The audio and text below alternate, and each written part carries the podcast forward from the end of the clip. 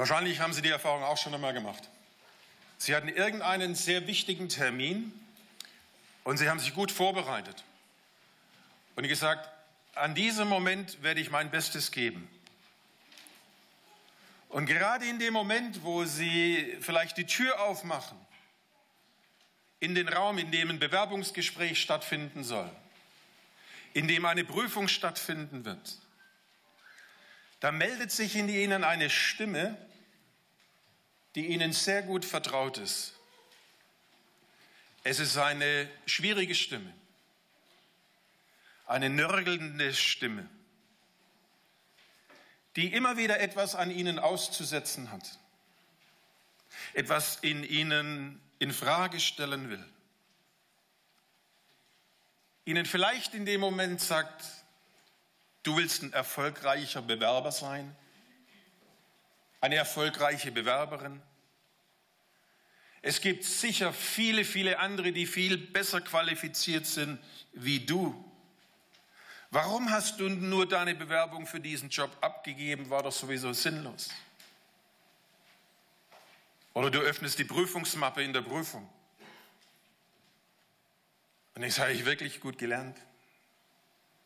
Hätte ich mich nicht noch besser vorbereiten sollen?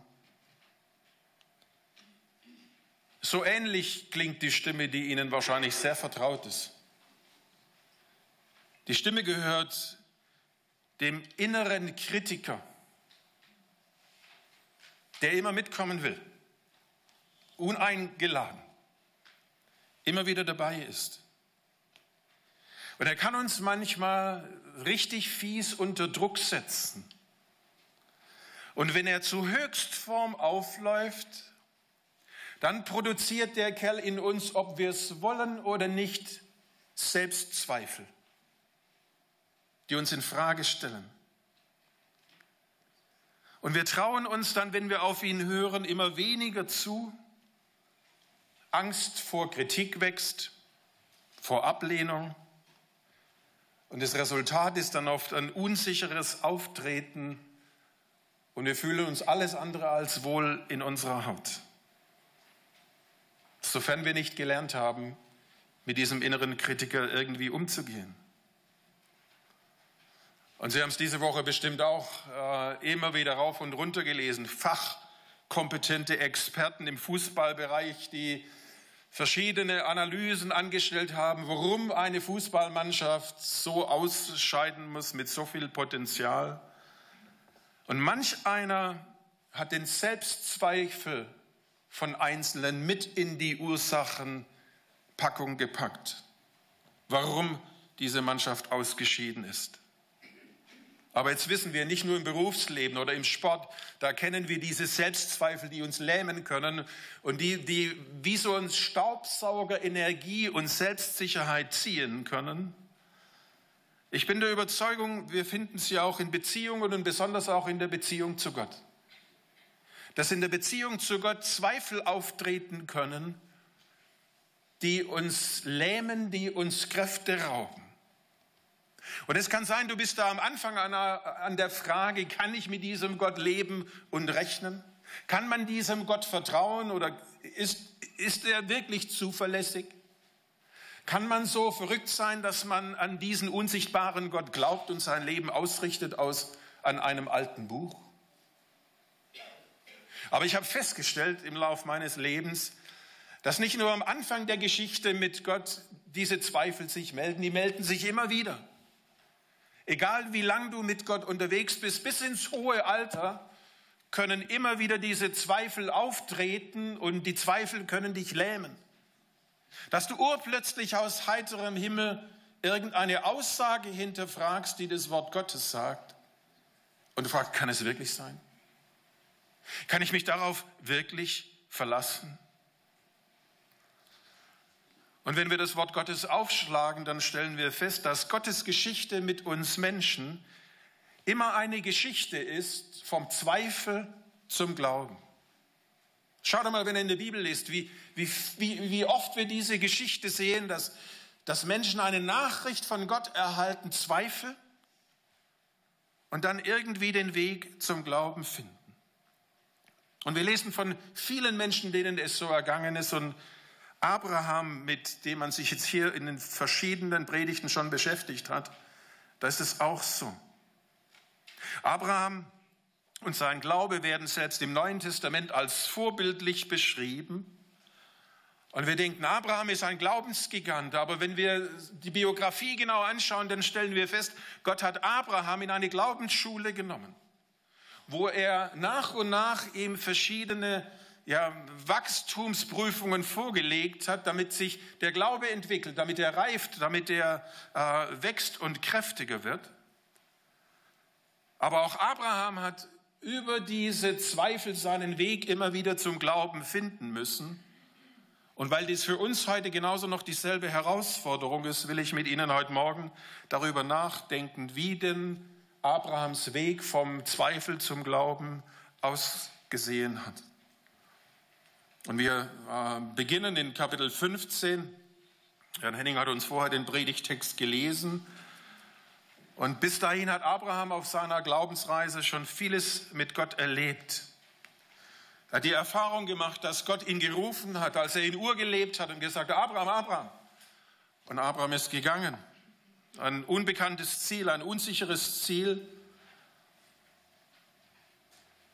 Und hier in unserem Text, da hat Abraham gerade eine kräftezehrende Rettungsaktion, Kapitel 14, hinter sich gebracht. Sein Neffe Lot wird verschleppt. Abraham sagt, ich kann den Kerl einfach nicht im Stich lassen, befreit ihn und bringt sie und die, ihn und die Familie wieder in die Heimat zurück. Und jetzt sind wir in Kapitel 15 nach diesem Kampf. Und Abraham ist müde, ist ausgelaugt.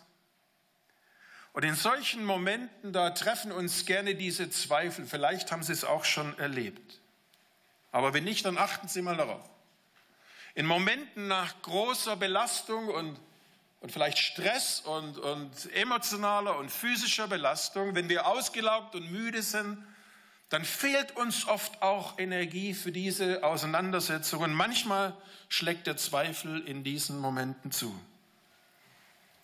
Und wenn wir uns diesen Text jetzt anschauen, dann könnten wir dies unter verschiedenen Aspekten tun, mit der, vorwiegend unter der theologischen Bedeutung. Ich will einmal heute Morgen mit Ihnen versuchen, ein bisschen in die, in die Fußstapfen von Abraham zu steigen und in seine Haut zu schlüpfen wie es ihm so ergangen ist in diesem Moment und es von der Seite her beleuchten. Natürlich ist das andere nicht vernachlässigen, aber von der Warte will ich mich mit Ihnen mal diesem Text nähen und ich kann mir vorstellen, dass Abraham in dieser Situation vielleicht abends an seinem Beduinenzelt saß, die Sonne untergegangen. Aufgrund der Kühle der Nacht hat er sich wahrscheinlich zurückgezogen in sein Zelt und vielleicht Sarai, die Frau, die Knechte, die Mägde, sich schon schlafen gelegt und Abraham sitzt vor dem glimmenden Kohlefeuer und macht sich seine Gedanken. Gedanken, die sich immer wieder mit der Frage beschäftigen, wie wird meine Zukunft aussehen? Wie wird sich meine Zukunft entfalten aufgrund der Tatsache, dass Gott mich berufen hat, gerufen hat in diese fremde Welt, dass er mir einige Zusagen mit äh, auf den Weg gegeben hat. Abraham, ich werde dir Nachkommen geben, ich werde dir äh, Land geben, ich will dich segnen, landsame Segen, diesen Dreierpack. Und Abraham sitzt am Abend vielleicht alleine dann in diesem Fall und sagt, oh, was habe ich jetzt? Fortgeschrittenes Alter. Ich werde mit jedem Tag älter. Wie wird Gott seine Zusagen mit mir alter Knochen erfüllen? Die Kräfte schwinden. Wo soll ein Nachkomme herkommen? Wo soll Land herkommen? Wie kann ich noch ein Segen sein? Und in diesem Abschnitt beschäftigt er sich dann im ersten Abschnitt mit dem ersten Zweifel, dem Nachkommen. Aber plötzlich in dieser Situation macht Abraham die Erfahrung, dass Gott sich offenbart. Im ersten Vers lesen wir Text, im Text, Abraham, fürchte dich nicht. Ich bin dein Schild und ich werde deinen Lohn sehr groß machen. Und der Text berichtet, dass Gott zu Abraham spricht und wie so oft wissen wir nicht genau, wie Gott gesprochen hat. Aber dem, dem biblischen Text ist es sekundär. Ob Abraham wirklich eine hörbare Stimme gehört hat oder ob er die innerliche Überzeugung gewonnen hat, Gott hat zu ihm gesprochen, vollkommen klar war für ihn, hier spricht Gott. Und er beginnt mit dem Satz, fürchte dich nicht, Abraham. Und dieses Fürchte dich nicht ist eine der Botschaften, die Gott uns immer wieder und Menschen immer wieder zusagt in seiner Geschichte mit uns Menschen. Es klingt an an die Botschaft der Engel an die Hirten aus dem Lukasevangelium. Und so wie die Engel damals den Hirten die Furcht nehmen wollten vor ihrer Erscheinung, genauso will Gott hier Abraham die Furcht wegnehmen, die Furcht vor der ungewissen Zukunft. Und er macht dies, indem er ihn zunächst einmal darauf hinweist und ihm sagt, du Abraham, vergiss nicht, ich bin dein Schild. Jetzt leben wir hier mitten in München und sagen, okay, was meint er mit einem Schild? Wir kennen Verkehrsschilder, alles Mögliche, aber äh, Gott spricht hier nicht von Verkehrsschildern, sondern von Schutzschildern, wie sie zu Kriegszeiten immer wieder verwendet wurden, bis hin zum römischen Langschild, wo sich dann ein Soldat komplett dahinter verbergen konnte. Also Sie kennen vielleicht den Bericht von äh, Goliath und David. Äh, und, und äh, David sich diesem Goliath nähert mit einem Schildträger, weil dieses Schild entsprechend, äh, äh, nee, Goliath sich David genähert hat mit einem Schildträger, weil sein Schild so mächtig war. So ein Schild muss man sich vorstellen, dass Gott darauf Bezug nimmt und sagt, dann pass auf, Abraham, ich bin ein Schild. Ich bin der vertrauenswürdige, gnädige Gott und ich bin dein Schild. Und du darfst wissen, Abraham, in egal welchen Herausforderungen bin ich dein Schild. Verbirg dich hinter mir. Benutze mich als dein Schild. Geh nicht selber hin, sondern schick mich als dein Schild. Und ich finde es interessant, dass Gott hier mit seiner Nachricht beginnt und sagt, Abraham, ich bin ein Schild. Und er sagt zuerst dieses und dann fährt er fort und sagt, Abraham, ich werde dir Lohn geben. Ich kümmere mich um dein Problem, um das, um das, um das. Gott sagt zuerst zu Abraham, ich bin. So wie er später dann zu Mose sagen wird, ich bin. Ich bin der, ich bin. Ich bin der gestern, ich bin der heute, ich bin der morgen, ich bin der, auf den du dich in Schwierigkeiten verlassen kannst. Das heißt, Gott sagt ihm, schau zunächst einmal auf mich und auf den Schild. Und dann schau auf die anderen Dinge. Wir neigen oft das andere zu tun. Wir schauen zunächst auf unsere Probleme und dann irgendwann einmal, wenn wir die Telefonate abgearbeitet haben und die E-Mails, dann schauen wir auf Gott. Und Gott sagt hier zu Abraham, ey Abraham, schau zunächst auf mich. Ich bin dein Schild.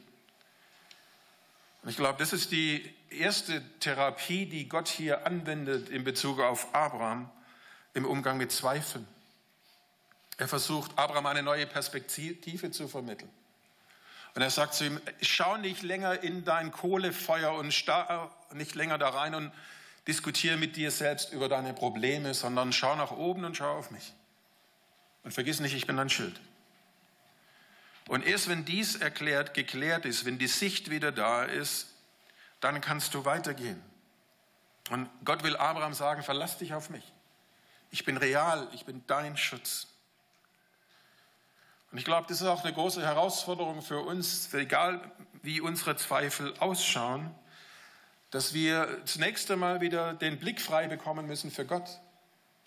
Und wir wissen alle, wie schwierig das ist, wenn uns Probleme gefangen nehmen mit Fragen der Zukunft und verschiedenen anderen Themen, die uns beschäftigen. Wir neigen dazu, einfach unsere Probleme dann uns so zu eigen zu machen, dass wir Gott aus den Augen verlieren. Und das Erste ist eben wichtig, dass wir diese Perspektive wieder richtig haben.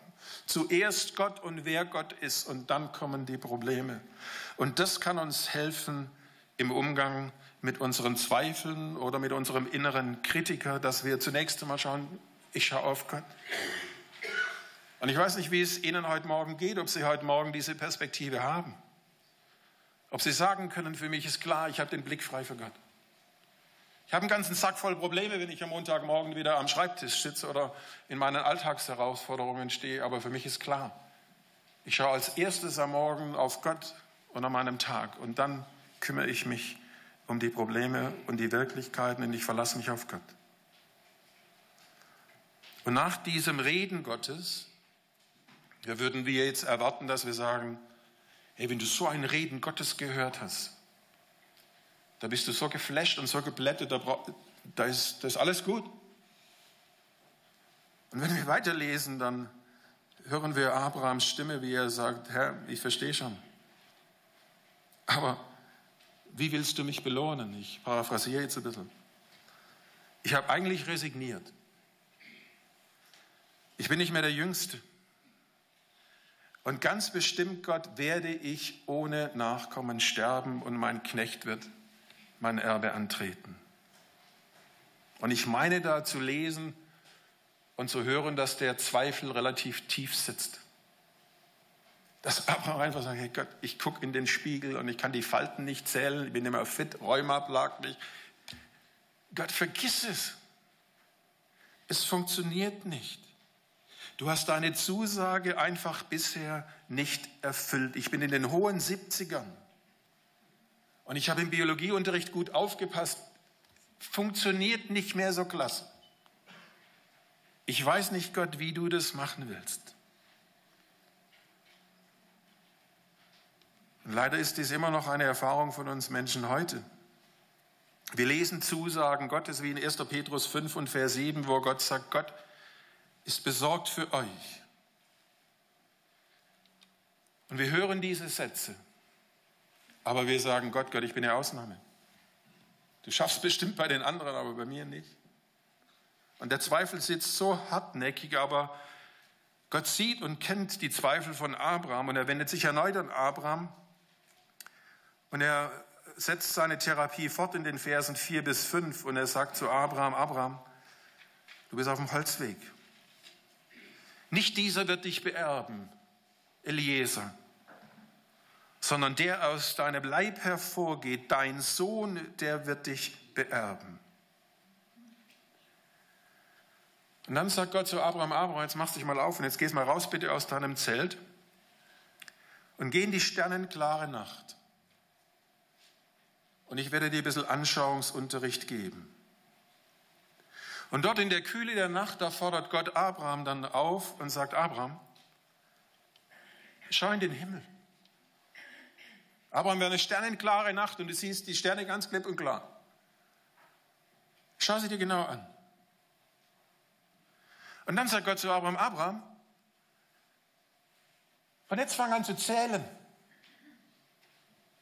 Zähl sie eine nach dem anderen. Ich gebe dir Zeit. Und dann sagt er, zähl sie, wenn du kannst. Wenn du kannst. Und Gott weiß genau, der Job ist für einen Eimer, weil Abraham kann es nicht. Abraham kann die Schöpfung nicht nachvollziehen, die Gott produziert hat. Nicht einmal nachvollziehen. Und der Schöpfer spricht mit ihm, der sie platziert hat. Und dann sagt der Schöpfer zu ihm, Abraham, so zahlreich wie die Sterne sind, so unvorstellbar zahlreich werde ich deine Nachkommenschaft machen. Und damit sagt Gott zu Abraham, Abraham, ich bin der Schöpfergott, der die Welt gemacht hat. Ich habe dir gesagt, ich bin dein Schild und du bist mir wichtig, ich kann dich schützen. Aber Abraham, pass auf, ich bin der, der dies alles gemacht hat, was du nicht einmal nachdenken kannst. Und ich in meiner Größe, ich sorge mich um dich und ich werde meine Verheißungen erfüllen und mit dir zu meinem Ziel kommen. Und jeder von uns kann sich vorstellen, was nach so einem Gespräch passiert. Wenn du so im Gespräch bist mit, bist mit Gott und Gott dir dies erklärt, dann bist du eigentlich überwältigt von Gottes Größe.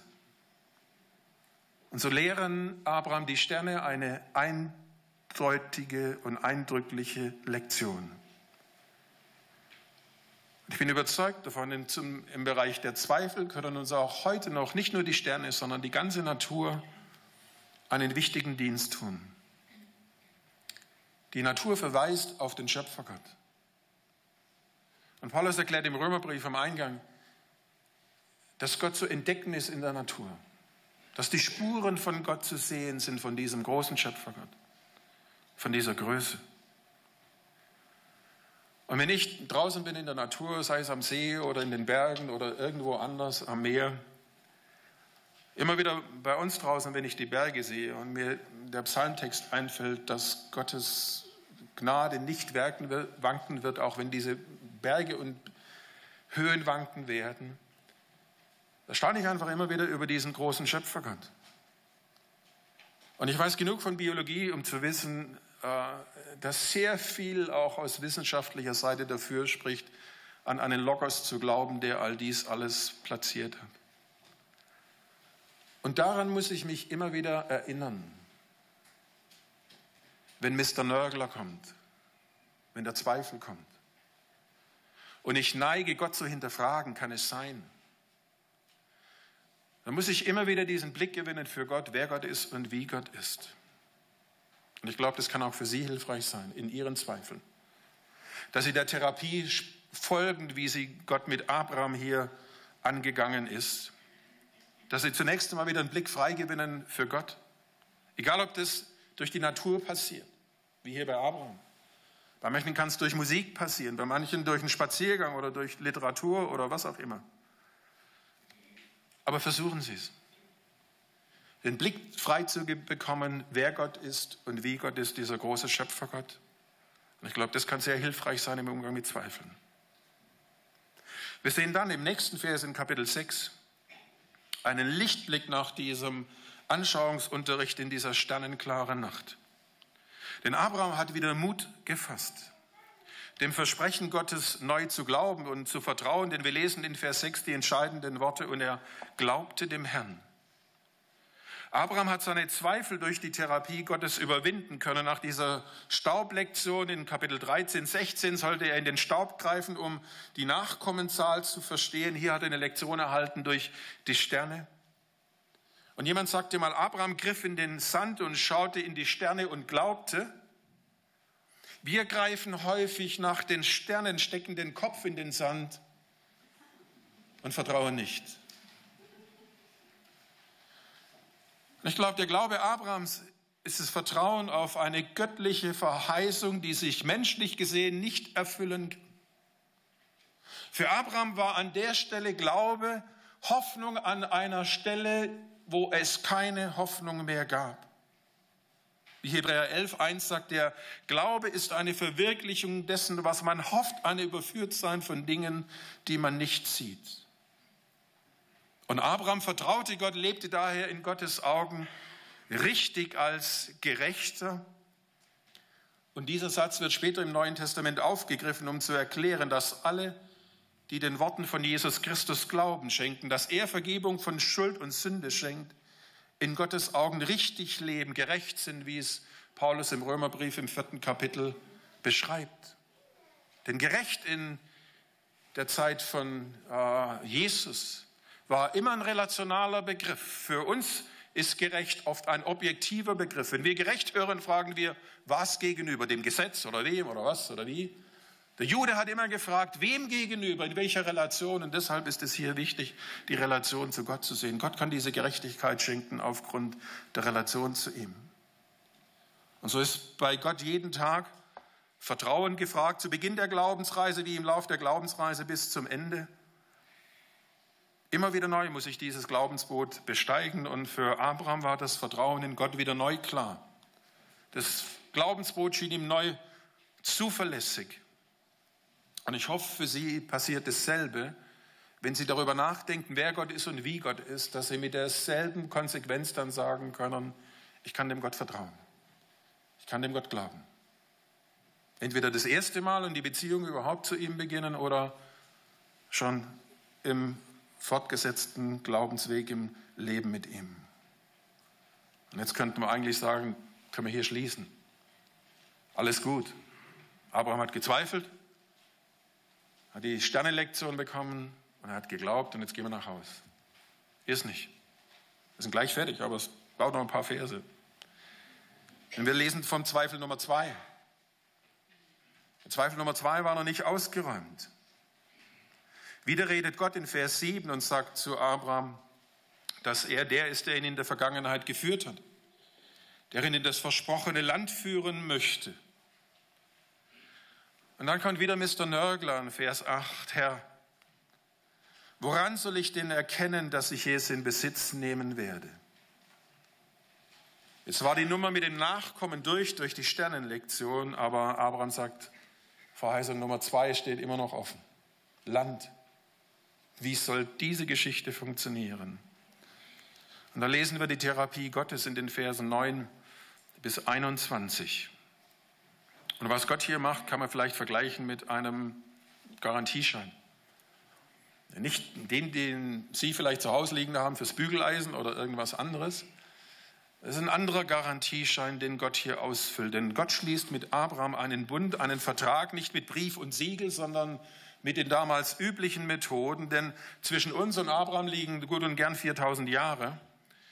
Und in den Versen 12 bis 16 wird dann deutlich, dass zunächst einmal deutlich, dass die Erfüllung der Verheißung eine lange Zeit noch brauchen wird mit Sklaverei und Opposition und allen möglichen Dingen.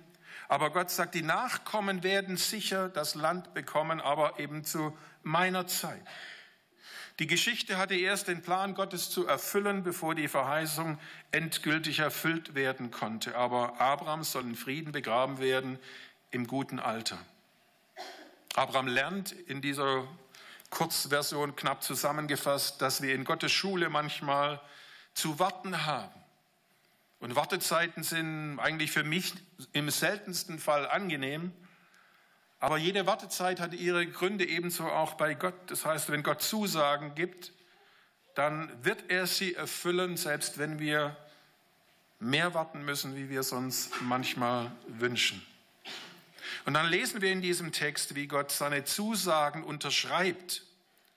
Und der Text sagt, er unterschreibt durch einen Ofen und eine Feuerfackel.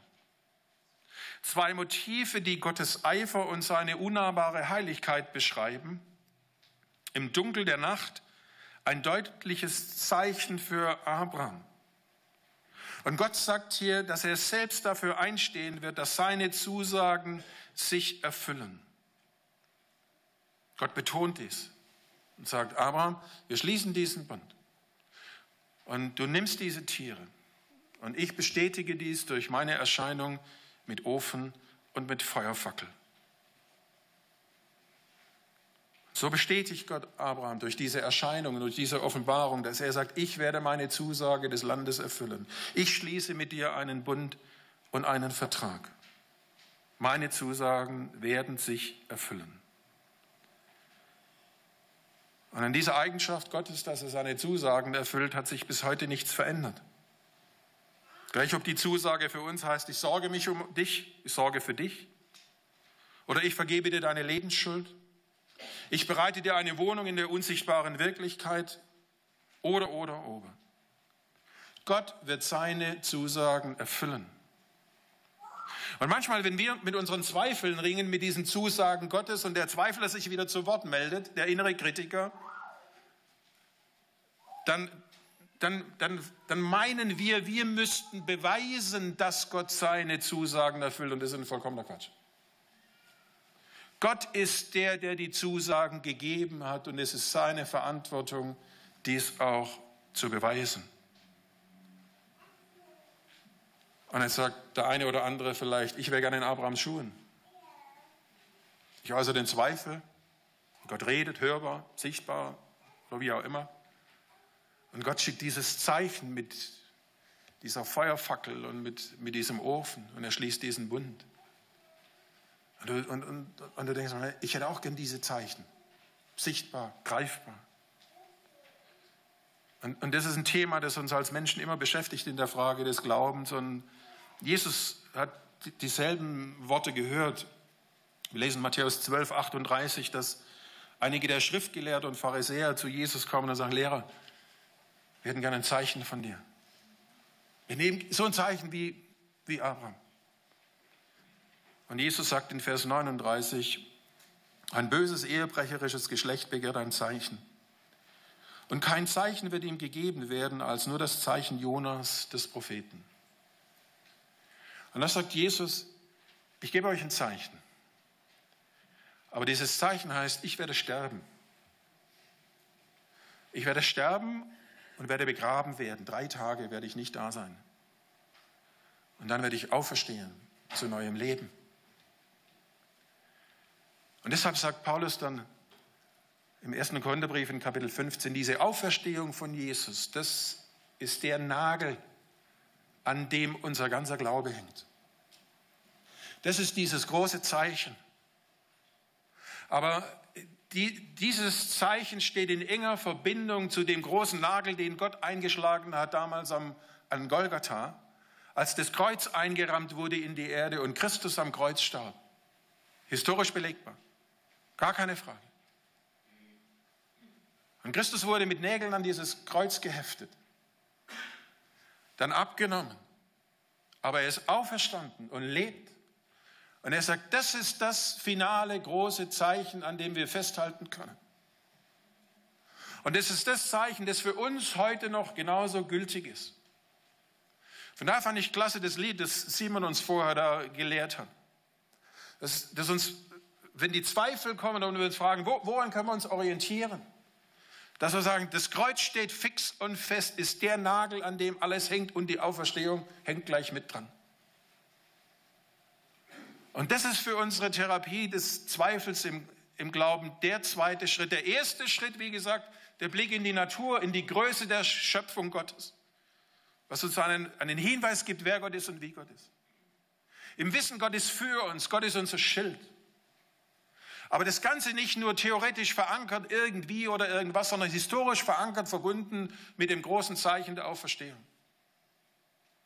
Und das ist der Weg, wie ich mit meinen Zweifeln umgehen kann und wie, wie wir mit unseren Zweifeln umgehen können. Diese Therapie Gottes folgen, die er schon damals gegangen ist mit Abraham. Das heißt, wenn Sie irgendwie geplagt werden mit Zweifeln, machen Sie den ersten Therapieschritt. Schauen Sie auf Gott. Und gucken, dass die Probleme in die zweite, dritte Reihe kommen. Und dann das dritte, schauen Sie ins Wort Gottes. Und vergessen Sie nie und nimmer, Tod und Auferstehung von Jesus Christus sind die bestbelegtesten Wahrheiten, die es gibt auf diesem Globus. Und Sie sind nicht auf dem Holzweg, wenn Sie diesem Christus vertrauen, wenn Sie diesem Christus nachfolgen. Am Anfang Ihres Lebens, in der Mitte des Lebens, am Ende des Lebens. Er ist verlässlich. Er ist der Fels, auf dem unser Glaube und unser Leben begründet steht. Und diesen Weg hat uns Gott gelehrt bei Abraham, wie wir vom Zweifel zum Glauben kommen können. Und es gilt heute noch genauso und dafür will ich zum Schluss danken. Großer Gott, ich bin dir von Herzen dafür dankbar, dass wir keine frommen Spinner sein müssen, die irgendwelchen Fantasien hinterherrennen, sondern dass wir dich als großen Schöpfer Gott entdecken können in der Natur, in unserer Welt. Dass wir sehen in deinem Wort, wer du bist und wie du bist und dass deine ja, Wahrheiten, die du uns vermittelst in deinem Wort, dass dies Tatsachen sind, historisch belegbar, mit Zeugen der Auferstehung. Und so will ich bitten für mich und für uns alle, für jeden hier im Raum, dass wir einfach von dir heute Morgen lernen, dass wir nicht zweifeln brauchen, sondern dass wir dir vertrauen können, als unserem großen Gott und Herrn, dem Felsen, dem lebendigen Gott. Amen.